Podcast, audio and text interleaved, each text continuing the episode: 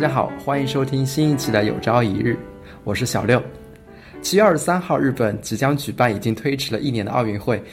但近期日本新型冠状病毒的确诊人数却不断刷新，疫苗的接种进度也不是很理想。今年一月的时候，日本厚生劳务省组织了一场模拟接种疫苗的演习，但遭到民众的批评。他们说，这演习本身就是一种聚集，是一种日本形式的形式主义。本期节目，我们就来聊一聊日本这些迷惑的抗议行为。那今天我们邀请到两位嘉宾做客有朝一日，一同参与这个话题讨论。一位是在日本生活的 Claire，Hello，大家好，又跟你们见面啦。另外一位是我们的新朋友，在日本工作的小高。小高第一次做客有朝一日，那小高先给听众朋友们打声招呼。大家好，我是小高，我是在日本生活了。将近七年，现在被日本大公司圈养的社畜。日本疫苗接种存在起步晚、疫苗供应不足以及医护人员不足的问题。呃，日本应该是二月份开始正式接种疫苗的，优先为四百八十万的医护人员和三千六百万的六十五岁以上老人接种。但是目前日本的医务人员还是非常的不足，现在据说已经有牙医来接种疫苗。不知道两位在当地的观察是怎样的啊？日本从各个国家开始接种疫苗以后呢，它的疫苗的这个接种的速度的确非常的慢。作为一个发达国家，其实它的这个进度是排在全球一百位以后的啊。我们在日本最大的感受呢，就是啊，媒体、政府都在大肆的花重金来这个邀请这个医生。啊，一起加入打疫苗的这个行列，嗯，因为像日本的话，他没有办法强制说医生马上必须得要参与到这个打疫苗的这个队伍中啊，必须还是要以医生自愿的这么一个原则进行的。我看昨天的那个新闻，像呃，因为现在大家都在大力的推推动这个打疫苗的速度，各个地方政府都在大力的做这个比赛吧，呃，赛跑，嗯，像北海道的话。他已经出到十七万日元，相当于折合成人民币一万多人民币一天的啊日薪，来邀请一个医生来打疫苗了。哇哦！所所以可以看到，就是他们非常的缺医生。嗯，除了普通的医生可以接种疫苗以外呢，嗯，就像刚才小六说的，牙医已经被列入行列了。据说下一步好像是要找药剂师，也要加入到这个打疫苗的行行列中，就是缺打手。现在我刚刚看新闻，就是日本好像现在有两千万人打了第一针疫苗，这个速度的话，在发达国家当中还不算是特别快。他们现在正在加快打疫苗的的进程。日本的话，它打疫苗好像分为两个模块，一个是就是你六十五岁以上的话，你是在当地的政府这一块接种；然后你是六，如果你是六十五岁以下、十八岁以上的成年人的话。你有工作的话，就是在工作单位进行疫苗接种。在这个工作单位进疫苗接种的话，那些大的公司的话，都是有那有那个，他们都都有自己固定的医生，就是他们日语叫做产业医，就是你在在在公司驻扎的医生。这些医生会被动员起来，来给这个这些公司的人打疫苗。我们公司也有这个收到这个打疫苗的通知了。日本的话，它现虽然起步比较晚，我我感觉过一段时间，它的打疫苗的速度会加快。这毕竟就是好像你就打疫苗，就也像也算是个手活嘛。就是刚开始可能就是比较慢一点，等等他们都比较熟练的话，我觉得速度会加快的。而且日本现在各种媒体的报道，就是很多报道就在说啊，现在疫苗的每天打了多少，打了多少，就是怎么样，谁的。谁怎样的方式打的打的比较快什么的也都有这种报道，所以说现在之后的话，疫苗会嗯接种的速度会加快。呃，我联想到一个自己的一个亲身体验，就是昨天我其实去日本的妇产科医院打了 HPV 疫苗啊，就是那个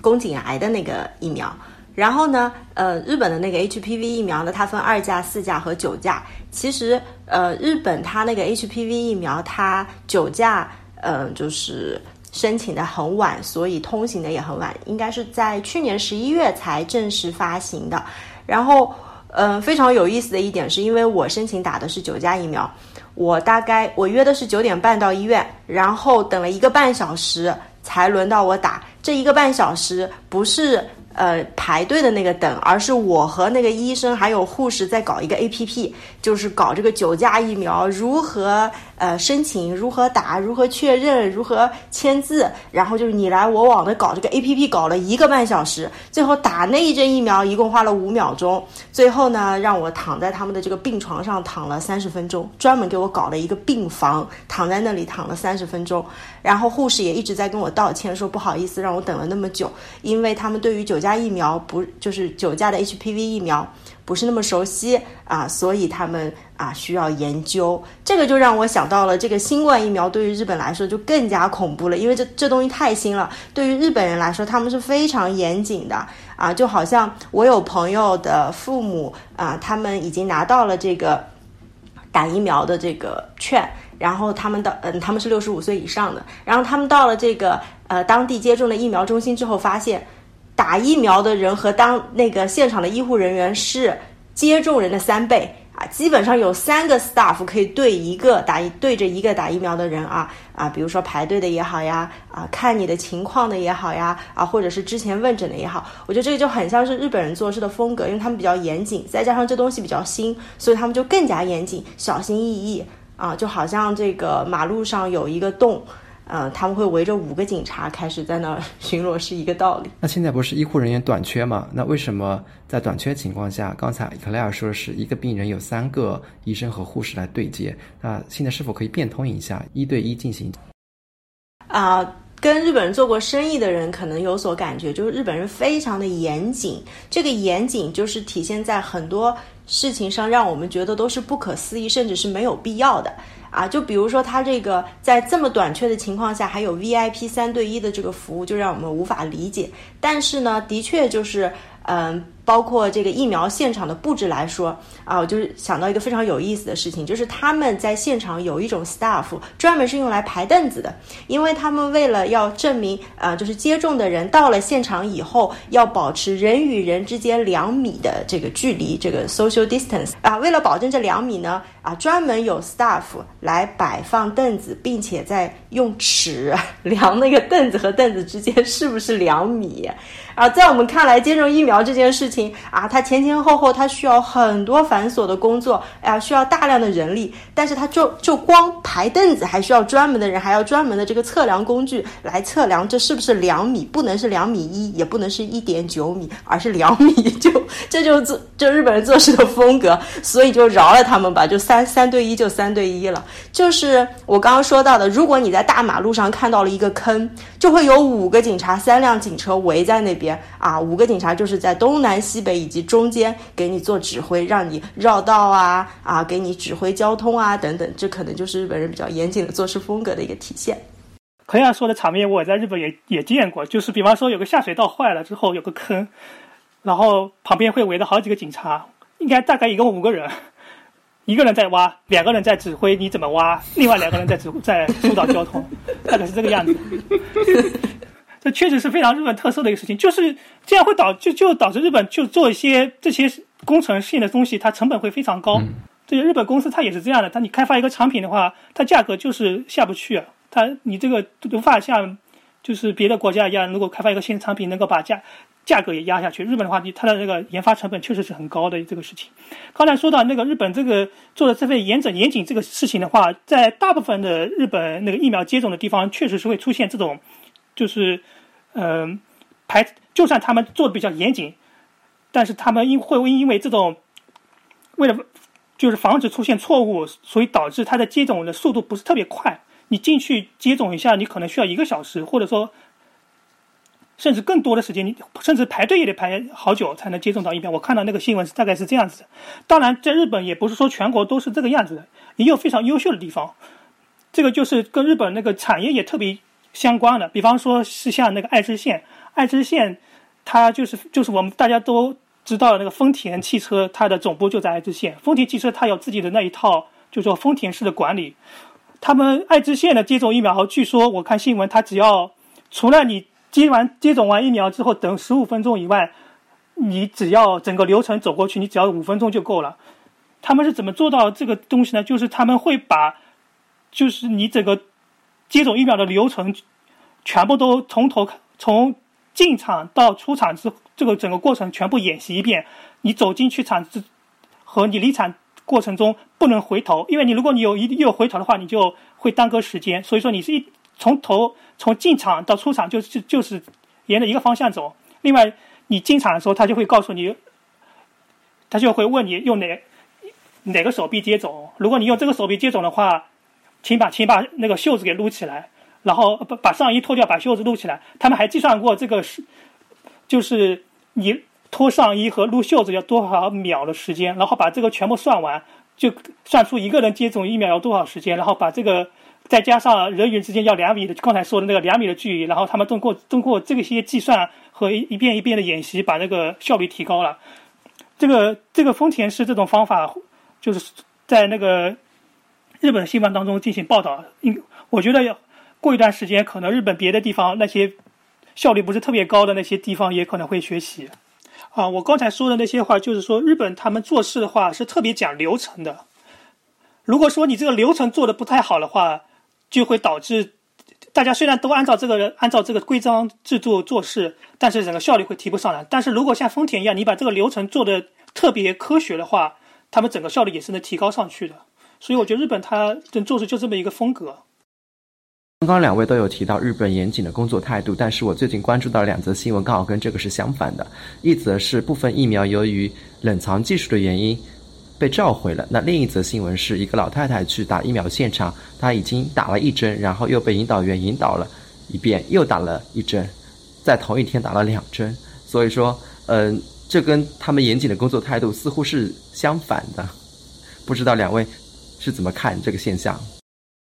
啊，我觉得日本打疫苗这件事情的确是的确是乌龙百出，每天新闻都在吐槽每一个地方就是奇葩的打疫苗的新闻。啊，就比如说你刚刚说的打两针也有，还有就是比如说只兑了生理盐水没有放进疫苗，然后呢那些他们就不知道是谁没有被注射注注注射进疫苗啊，他们的那个方法就是把当天的七百多个人全部抗体检测一遍啊，然后抗体低的呢就。补一补，就是以这样子的形式。我觉得这个可能也跟啊新冠疫苗这个东西太新有关吧。就是刚才结合小高说的，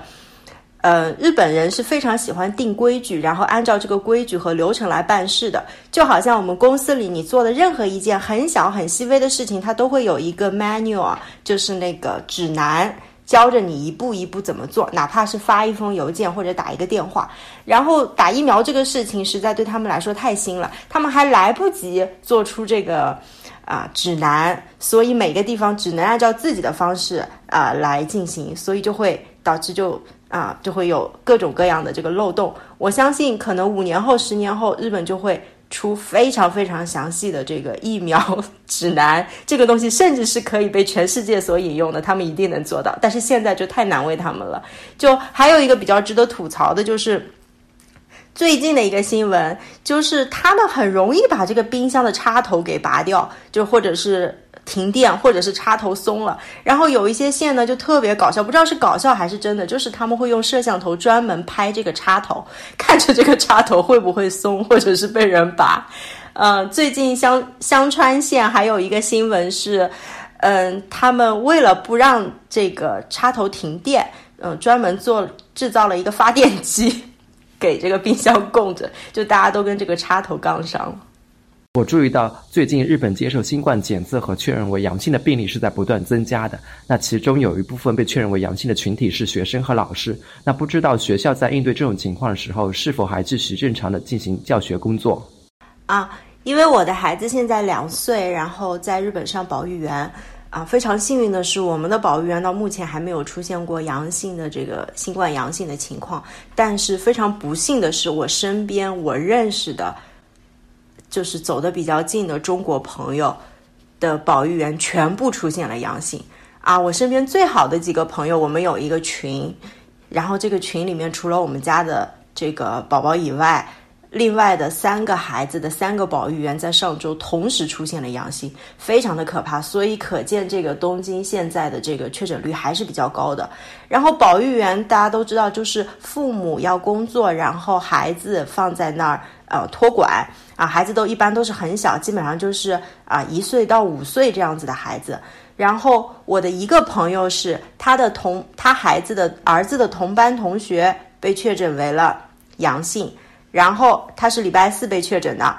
呃，礼拜五老师通知学校里面有新冠了，大家先在家里等消息，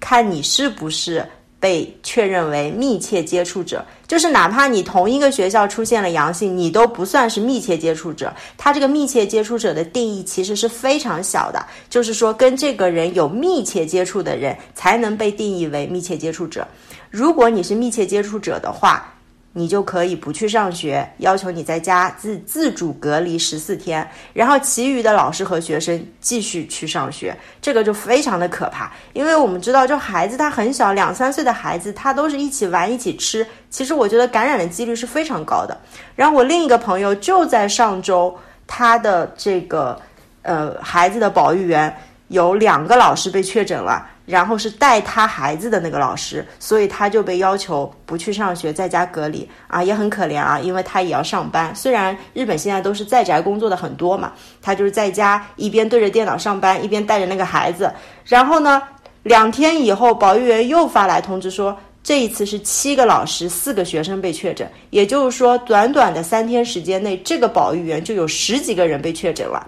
然后他们就非常的焦虑。就就就算是这样，他的孩子也没有被要求去检查这个 PCR 啊，就是做这个核酸检测啊，我就非常夸张。然后一直到今天啊，家长反应非常的大，然后才要求说可以去做这个检测。检测做了之后，要三天以后才能出结果。在整一个过程中，从学校里有人得到你知道自己的自己的孩子是阴性还是阳性，可能要花一个礼拜的时间。然后在这一个礼拜里面，你都是不受任何限制的。你想干嘛干嘛，想去哪儿去哪儿，所以我觉得他这个感染的这个几率是非常非常高的，很恐怖。刚刚提到密切接触者，那假如我跟那个患病者是同一个班的，但是不不是被同一个老师带的，那这样的情况下，我们也不算密切接触者吗？对，这个密切接触者是由老师学校来定的，就好像呃我们的孩子去的那个保育园，嗯，我们是属于小规模的，一共就十几个孩子，然后会有。六七个老师，六七个老师管十几个孩子，像我们的这个保育员，那可能就是，呃，两个老师负责三个孩子，比如说是两岁的，然后另外两个老师他是负责一岁的。其实大家是在一个班里面一个空间里的，而且老师之间其实他们也是同事，也是相互就是会交流啊，会会有感染几率的。但是他非得要是老师指定他带的学生才能被称为，啊。密切接触者，嗯，然后同班里面，对同班里面也非常搞笑。就比如说两岁班的孩子，我说你们班里都确诊了，为什么你还不是密切接触者？他说因为班里面还分 A、B 小班呢，所以要看这孩子是 A 班还是 B 班。最夸张的是，因为日本非常的注重隐私，所以大部分的学校老师都是不会告诉你是哪个班的，只会告诉你你是不是密切接触者，就非常夸张，不不能告诉你。嗯，就是谁得了，哪个老师得了啊？几岁的孩子得了，只会告诉每，就是每个人都是个人通知的，只会告诉你你需不需要去做核酸检测。就是家长真的很揪心。假如家长得知他孩子所在那个班有人确认为阳性，那他是否有一个渠道直接带这个孩子去相应的医院做相关的检查？呃，据我所知。嗯，现在日本的这个 PCR 的检测已经比半年前要松很多很多了。一般小的诊所啊，嗯，它都有开这个 PCR 的检查。但是呢，因为新冠的这个检查是免费的，在日本，所以如果你是有症状，医生觉得你需要被检查，那你是可以免费检查的。但如果你是自己要求说，我只是觉得自己怀疑自己得了，那你要去做检查的话，这费用非常的高。我在一年前回国，那个时候新冠在全世界都非常的严重。我当时花了三千人民币一个人的价格做了新冠检测，然后当时我们全家一起回国，四个人包括两个孩子，啊，就花了一万多人民币来做这个检测。就是因为我们回国需要一个阴性证明，所以这个价格非常的高。现在就算降了一些，也要一两千人民币一次，是自费的情况下。当然，如果医生判断你有新冠的这个嫌疑，那你做这个检查检查是免费的。那小高呢？你们公司最近是否有被确诊的人？我们公司的话，因为我现在所在的公司的话是比较在在那个郊区，我们还有一个部门是在那个东京都内的。东京都内那个地方的话，确实有被确诊的。确诊的话，一这公司的规定就是，如果有一个人确诊的话，整个公司的人的话，就是两周都不能去公司上班，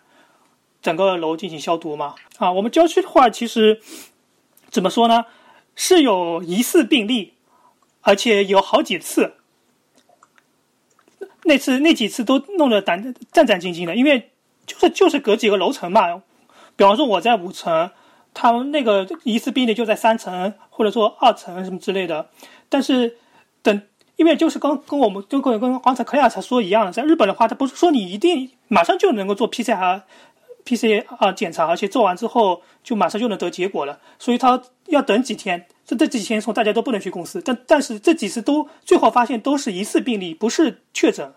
所以说就是在这边只是闹了几次乌龙。那我听下来，公司的要求似乎是高于学校的，因为公司如果有人发现确认为阳性的案例的话，公司会要求所有的员工在家办公两周，但是如果是在学校的话。如果你没有被确认为密切接触者，你照样还是可以去学校上学的。那我不知道这两者的差异是为什么？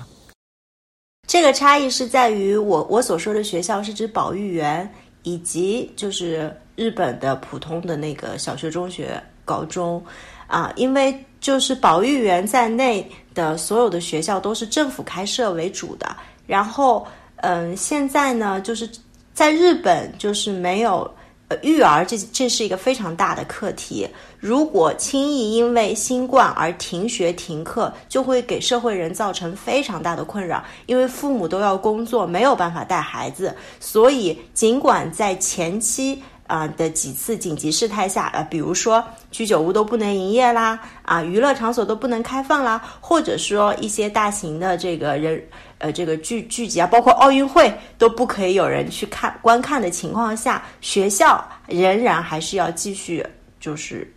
营业啊，不能说营业，学校还是要继续开的，因为他们觉得学生是不能受到这个影响的啊，特别是像保育员，其实我身边也有很多国内的妈妈都说，哎呀，日本都那么严重了，你怎么还忍心把孩子送到保育园去？可是你不送怎么办呢？就难道你辞职吗？就大家其实都很难。然后我相信，就是在日本工作的啊，父母也真的是每一天铤而走险，一边送一边担心。然后有时候啊，就是觉得要不还是自己带吧。可是你自己带，你还是得工作，就是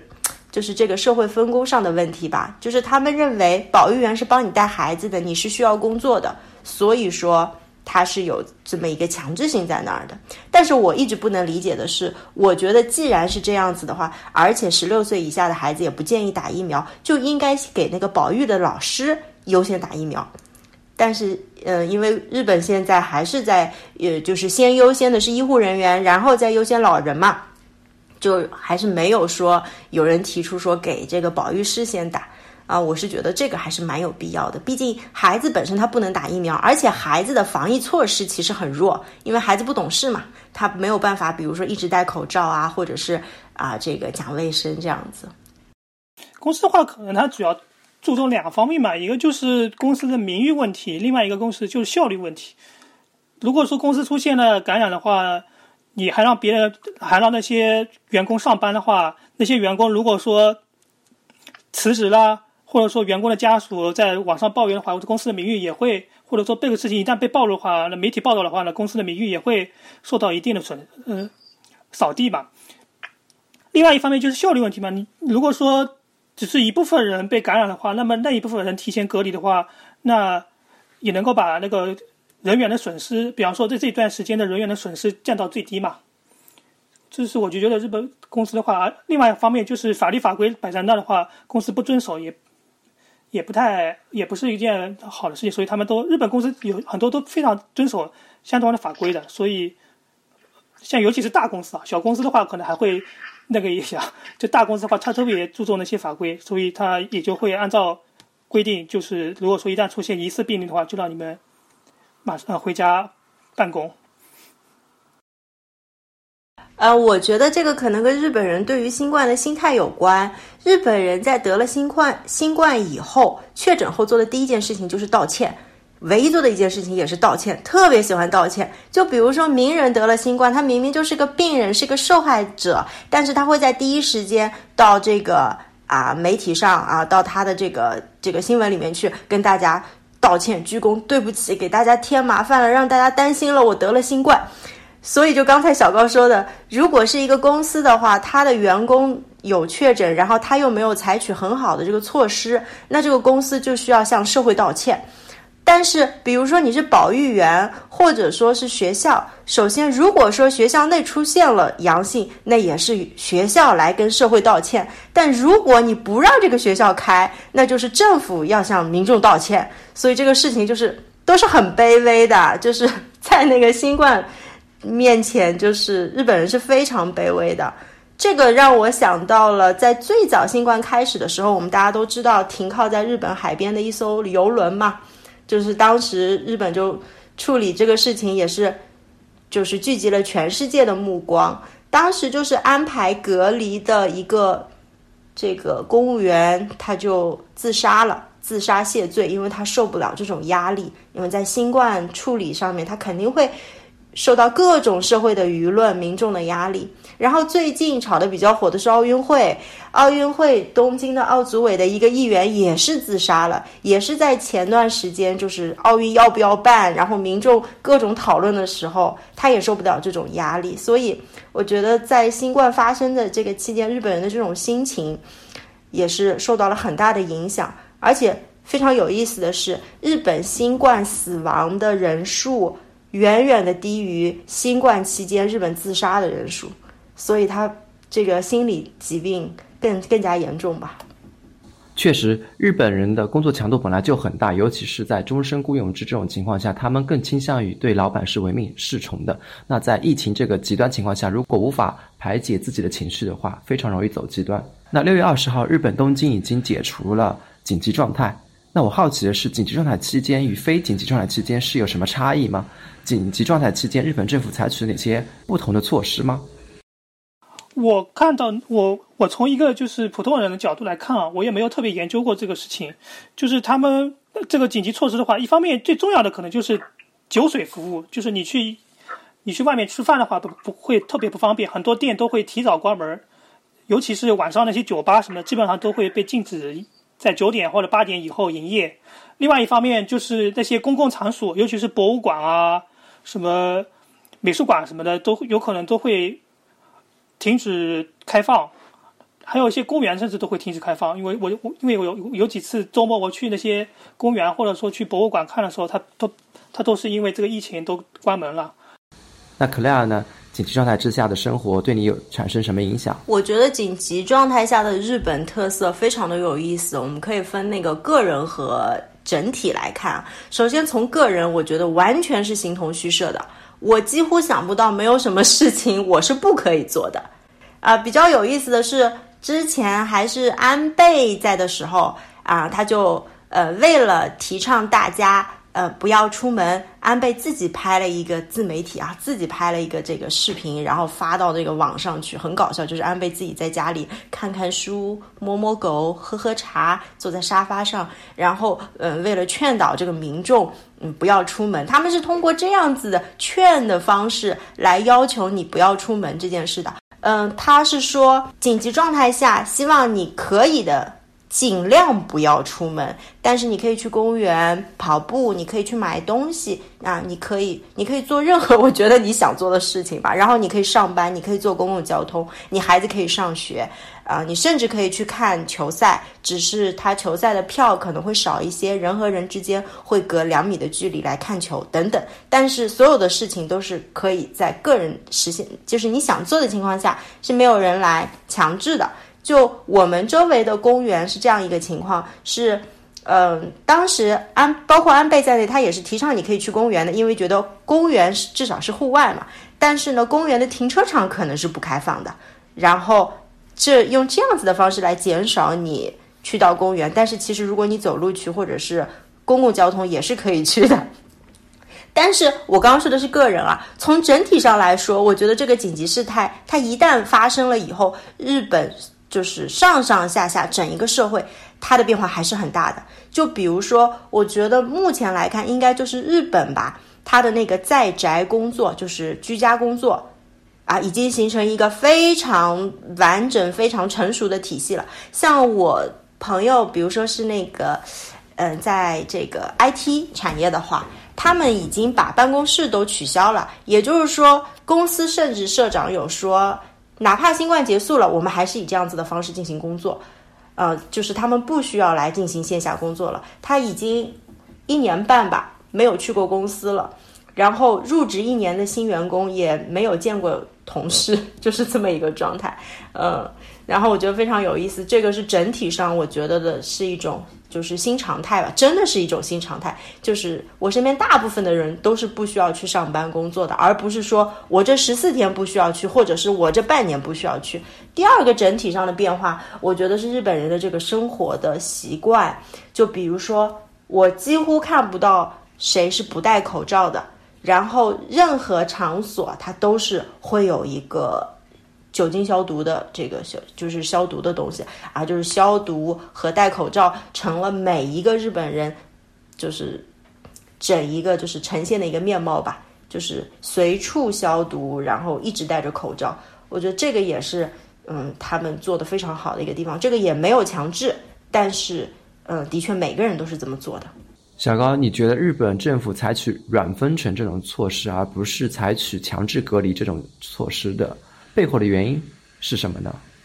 日本这种软封的，就是相当于现在日本它不是那种像欧美啊，像或者说像我们国内的那种，就是强制硬封，它采取的是一种软封的方式嘛，就是说大家尽量不要，就是靠大家自觉，或然后用政策来进行一种引导的方式，让大家在家里面尽量不要出门，然后那些饮食饮就是那些酒居酒屋什么的也。就是让他们尽量这不要提供酒水，但是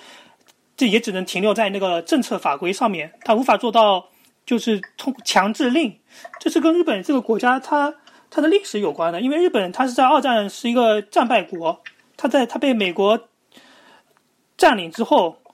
美国就是对日本进行了一个大改造。那当时在美国这个叫盟军司令部嘛，就写成英语叫做 GHQ，日本人。其实也比较讨厌被占领了，他们把它把那个 G H Q，G H Q 原来英文叫做 General Headquarters，然后日本人把它把他们取了一个外号叫做 Go Home Quickly，就你赶紧给我滚蛋。当然，美国在日本做的最重要的一件事情就是重写了日本的宪法，就是把它就是日本的宪法是美国人用英文写的，写完之后就。扔给日本人说：“你翻成日语日文之后，以后你们就用这个宪法。”然后日本就是通过这部宪法之后重新建国的。有意思的是，就是这日美国人写完这个宪法之后，七十多年了，日本都没有改，都都没有就是修改过这个宪法。而且美国人在在给日本人做写宪法的时候，他为了防止日本。走再次走向军军事化的那种军国主义的造出军国主义的话，它就是删掉了日本国家它的一项功能，正常国家的一项功能就是戒严令。你像别的国家的话，如果出现疫情的话，我可以强制的通过法律手段强制的你在家，如果如果你出门的话，罚你款，就是罚金，或者说你不行的话，我还可以让你叫你去拘留什么之类的。但日本的话无法做到这个，就因为它没有那个强制性这一条，它宪法中没有这么这么一些这么写，它没有法律依据，所以它只能通过政策法规来进行办，呃，去进行就是苦口婆心的要求大家在家里面。但是日本的话，因为它国民自觉性还是比较高的，所以说整体上来讲做的还是可以的。虽然还是有不很多日本人特别有个性的日本人，他是不愿意服从这个这一条的。比方说有些餐饮业，他他就是不服从。因为日本它是这么规定的，你如果说日本它的它它不不让你提供酒水，它不是说要罚你多少钱什么之类。如果说你不提供酒水，我给你多少多少钱，它是用正它是用用正向诱导，用用钱来诱导你，就是你不要再提供酒水了。当然，对那些原来原本经营情况就不太好的那些，嗯，居酒屋什么之类的话，那可能一个晚上原本赚的钱还不如政府给你补贴呢，那他们就直接关门。但是有些生意比较好的话，他就会觉得，那政府那点钱算什么？我这生意多好啊！我自己开继续经营的话，可能还能挣不少钱的。那有些人就是跟政府硬扛，但政府的话。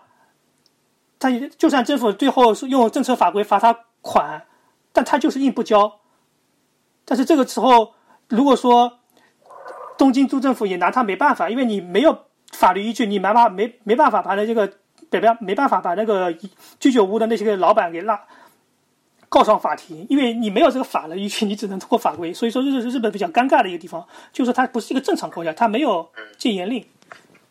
我觉得除了这个宪法的问题以外，就是的确就是二战以后这个宪法限制了中央政府的这个权利。我觉得还有一个原因，呃，可以来解释啊，为什么这个呃政府只能采取软封城的形式？呃，我觉得就是跟日本的这个历史原因，小小中央大地方。这样子的一个历史文化相关的，在日本的历史上呢，除了明治维新到二战的这十几年以外，其实天皇都是一个虚君，没有权力的啊。中中央政府，比如说幕府的将军，基本上只能管自己的这个都城，是管不了日本其他的地方。而日本其他的地方是一个又一个的藩组成的，也就是相当于中国的省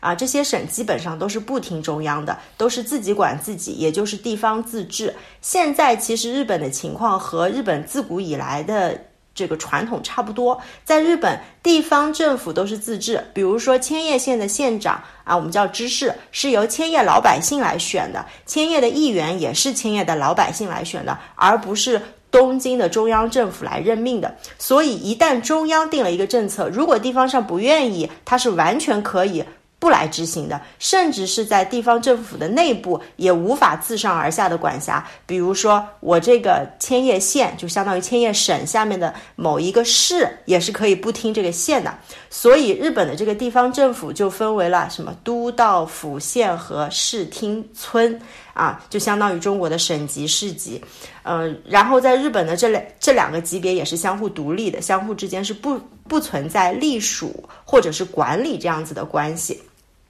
嗯，像这样子的情况不是美国人定的，而是日本的一个传统文化所影响的。社会组织是自下而上，而不是自上而下。嗯，所以说啊，日本人通过那个想通过修宪法的这个形式来创造一个大政府，我觉得是很难的，因为这需要颠覆日本千百年以来的一个社会传统。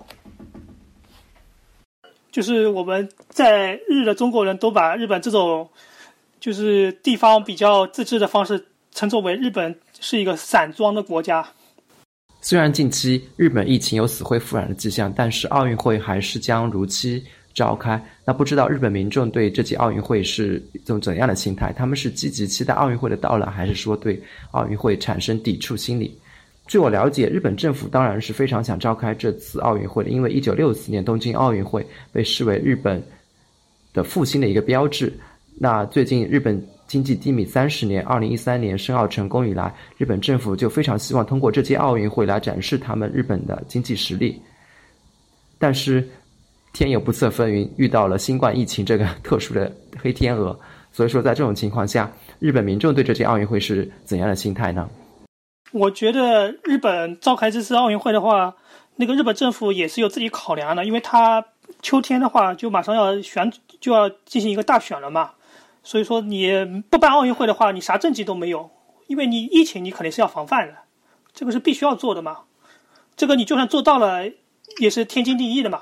但是如果你不办奥运会的话，你没有另外的额外的政绩，所以说日本它，日本政府它是再怎么也也是要要把这个奥运会开过开下去的。而且之前的话，日本媒体上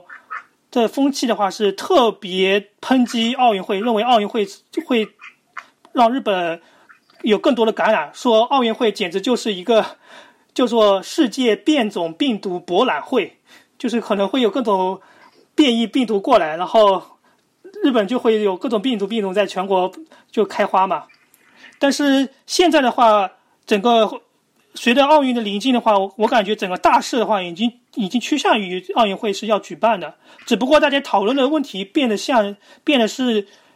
应该有多少观众，或者说观众和奥运选手之间是不是应该怎么隔离之类的，就是问题的层面，就讨论的问题的层面已经变成这一种了，所以说说明已经要要召开了。当然，我觉得日本他也不愁观众吧，反正他们那些老头子老太太现在已经都打完疫苗了，而且他们有钱，而且去年一年又没有去海外旅行。那攒的钱又没处地方花，那肯定是有有钱有有有闲，那肯定是希望去看一下奥运会的。而且现在奥运火炬也在日本各地进行一个传递嘛。虽然这次奥运的环境呢，因为比较低嘛，大家也知道这次奥运会都都在评价它开不开了，那个还能还能再管上它什么含含不含金量嘛。所以这个奥运火炬也不传递的话，也不是特也不是大肆报道。在最近结束的那个 G 七的会议中，就是很多国家和日本其实达成了一个共识，就是这次的奥运会非办不可，倒并没有说哎呀经济上怎么样啊之类的啊很大的这个啊利益的目的吧。其实呃更多的人是想看到这次奥运会的举办是一个人类战胜新冠的一个标志啊，所以 就是特别是日本人吧，他们对于这种精神上的追求。啊，就是推动他们非常想要举办这次奥运会，嗯，在我们看来是不惜付出一切代价，他们是想要靠这个来证明这一点。这个月月初，刚才克莱尔也提到，六月七号日本奥委会的财务部长卧轨自杀，那他的身份就引来很大家很大的关注。坊间有一种传闻，就是因为奥运会涉及到很多金钱，但是这是金钱已经远远超过预期的数额，账算不平了，所以说导致。他一人死亡来挽救更多的人。那我们同时也注意到新闻中有报道，嗯，奥委会将部分的运营权转让给第三方，那部分第三方人员的日薪就是高达两万人民币，远远高于刚才克莱尔提到给民众打疫苗医生的薪酬。那不知道日本民众对这两则新闻是如何来看待的？这个事情的话，就是日本呢，他作为一个政治团，他他那个办奥运会的话，它里面可是有各种利益利益团体的。他也是为自己考虑的，我就我们就讲个别的例子，不讲奥运这个例子的话，比方说日本，他去年新冠肺炎还在流行的时候，还在不断流行的时候，像日本推出了一个政策，叫做叫做 Go to Travel，就是让你出去旅游，这就是很奇，就是你你一方面你让大家待在家里，另一方面你又鼓励大家去旅游，这是什么关系？这是这让这是一个很很让人费解的一件事情，是不是？但是为什么他要这么做的话，就是因为日本他就是现在的主自民党，他呢有一很大的一个票仓，可能跟这个旅游相关行业啊，什么这些人，或者说他们这有一些政治现金，什么之间是有利益相关的。你如果说他都给你投票了，然后你在你在位的时候，他们整个行业都快快垮的时候，你不救他们一下的感觉的话，他下次肯定。不会选你啊，什么之类的，所以他他们之间就是有因为有利益关系在，所以会出现一些就是资金方面非常奇怪的一些用法，就比方说，哎，故意就是会某些特殊的行业的人给他们特别高的一些钱，可能在奥运会当中也会出现这个问题。关于这个 Go to Travel 的政策非常的有意思，去年就是呃，整一个日本就在紧急状态宣言开始。然后 Go to Travel 可以用，然后再到第二波的紧急宣言，然后再到 Go to Travel 可以用，就是这样子。你能感受到日本政府心里有多么的纠结，他们想在抗疫和经济两手抓的这个天平上面摇摆不定。我们当我们去年也是撸了那个 Go to Travel 的那个羊毛啊，就是比如说你去冲绳，可能就两千块钱一个人包机票啊，什么四天。五天四夜高级酒店，五星级酒店，嗯，那那那种就真的很便宜，就是政府会补贴很多的钱给你，然后这个也是他们为了在抗疫的同时，嗯，保证就是地方经济的这个振兴嘛，没有办法，嗯，因为的确就是抗疫，嗯，带来的这个经济上的损失以及。呃，更深的那个影响的一个补救吧，就比如说失业了、没有收入了、吃不饱饭了，那可能会带来比新冠更严重的后果。用一个比较形象的话来讲，就是日本政府他做一件什么事情，就是比方说你开车，你为了控制疫情，就是你踩刹车；然后你 go to travel，就是为了经济发展，你就是加油门所以日本政府他就就比较纠结，我到底是个踩踩刹车呢，还是踩？就在这个这个时候，他就他就他就搞不清楚了，我是踩油门呢，还是踩刹车，我才能到我的目的地呢？我个人理解，Go to Travel 这个政策不仅是为了提升当地政府的经济实力，那另一方面更是想要向全世界来展示日本现在是安全的，是可以正常举办奥运会的。同时，我也注意到日本医务工作者对这届奥运会还是有一些抵触心理的，因为他们现在的日常工作量已经很大了。那在奥运会的举办期间，他们必然要承担起一部分的保障工作。关于这方面的信息，两位可以帮我们解读一下吗？嗯，关于奥运会期间提供医务支援的话，就是啊，因为我们刚才一直在讲这个日本政府，它没有办法强制性的安排，比如说多少多少医务人员来配置这个奥运会，所以其实还是很多要靠自愿，嗯，自愿的这个原则的。就比如说很有意思的一点是，嗯，奥运会在东京举办，围绕着奥运，呃，那个东京的这个首都圈啊，神奈川、千叶、埼玉这几个县，嗯。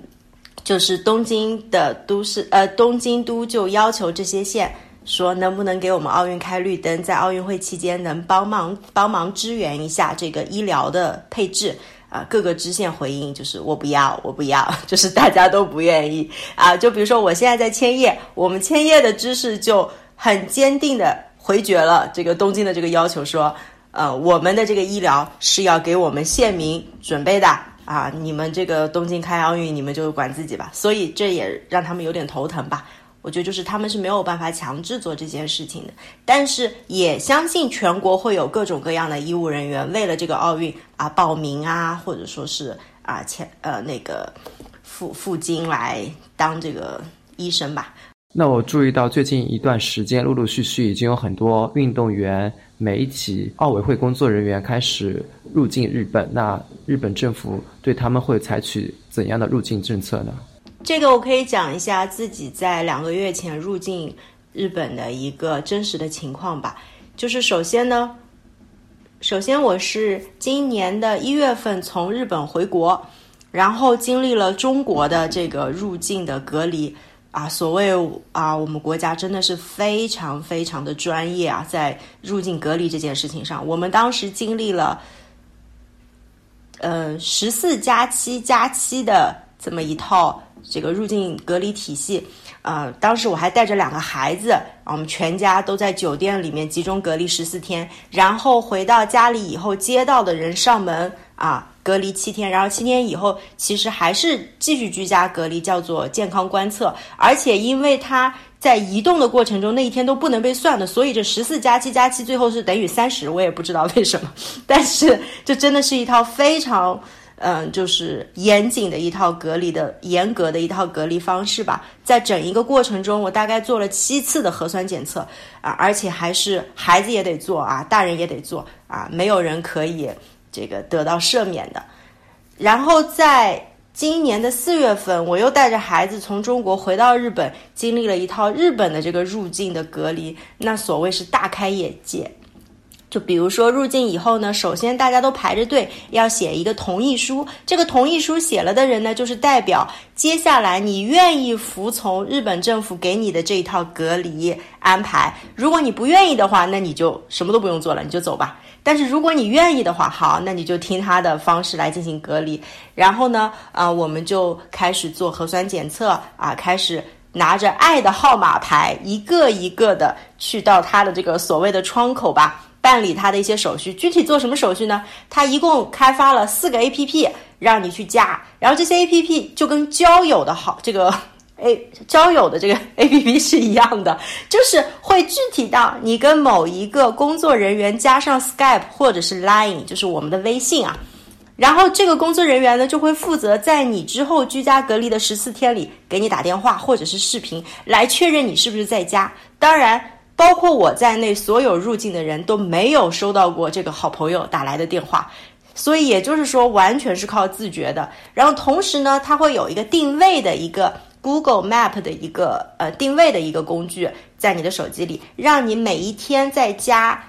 给他发一个定位。然后这个事情也很 tricky 啊，因为我可以每一天就在我在家的时候给他发就可以了，我白天完全可以在外面荡，因为他每天只需要你一次去报告这个事情就行了。所以我觉得这一套这个入境的管理是非常松，也还是完全是要靠自觉的。同时，我们也注意到，印度病毒目前出现了变异产生的毒株。那不知道日本政府对印度籍的人员会采取特殊的隔离措施吗？嗯，就是印度猪爆发以后呢，其实日本的这个入境的管理政策也是很迷惑的。因为我记得当时其他很多国家都是在第一时间禁止这个从印度飞往本国的航班，甚至是啊直接甚至是禁止本国国民从印度回来。但是日本的话呢，一开始是说可以入境入境，但是劝你们不要入境。后来发现，在这个东京都内有了毒株以后呢，他们就制定了一个入境后需要隔离四天这样子的一个政策。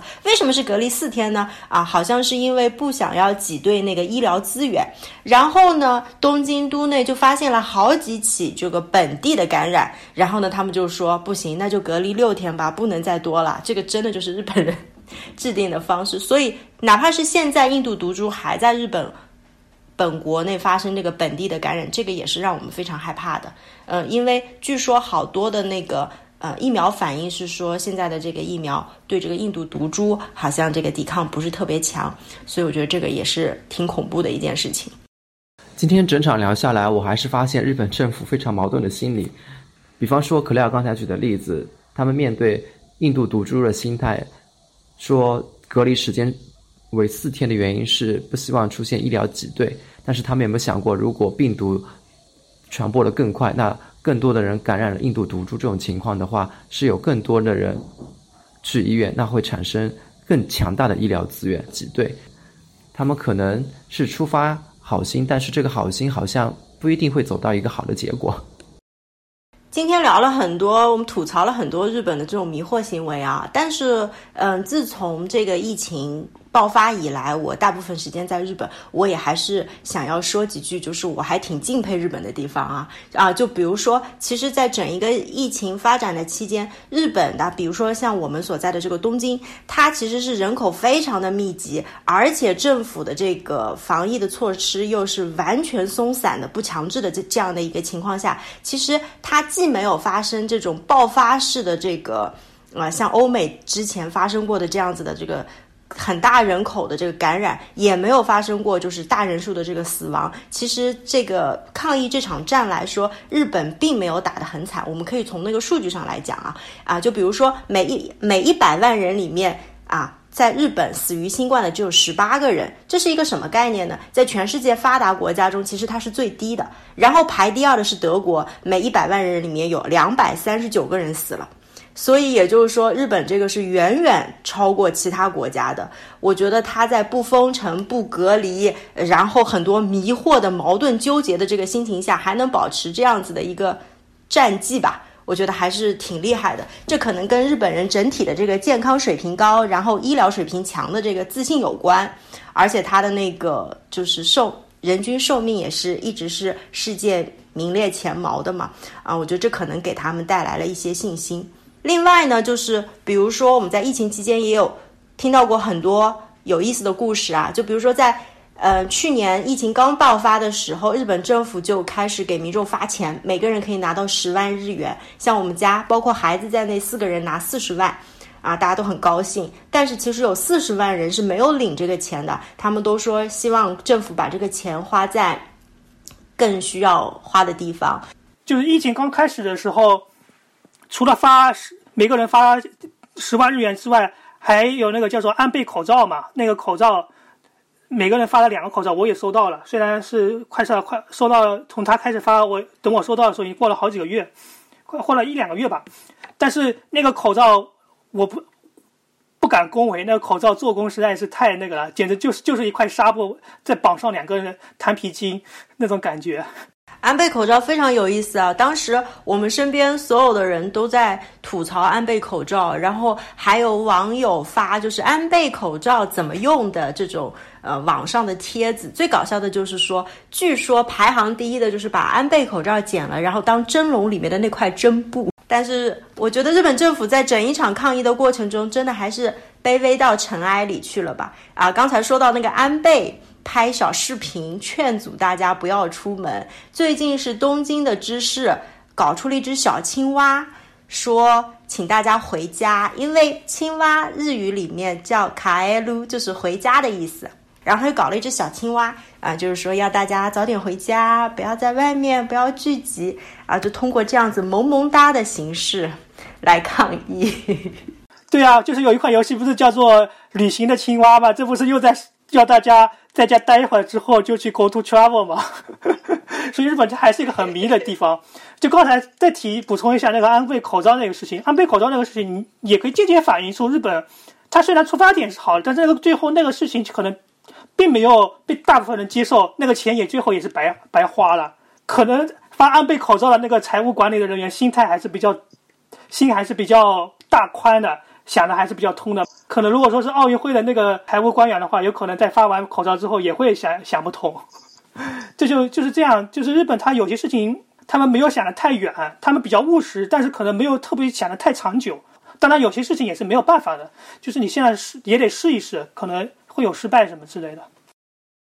我最后想分享一个很有意思的，就是比如说我们入境的时候做那个 PCR 检查，然后所有的这个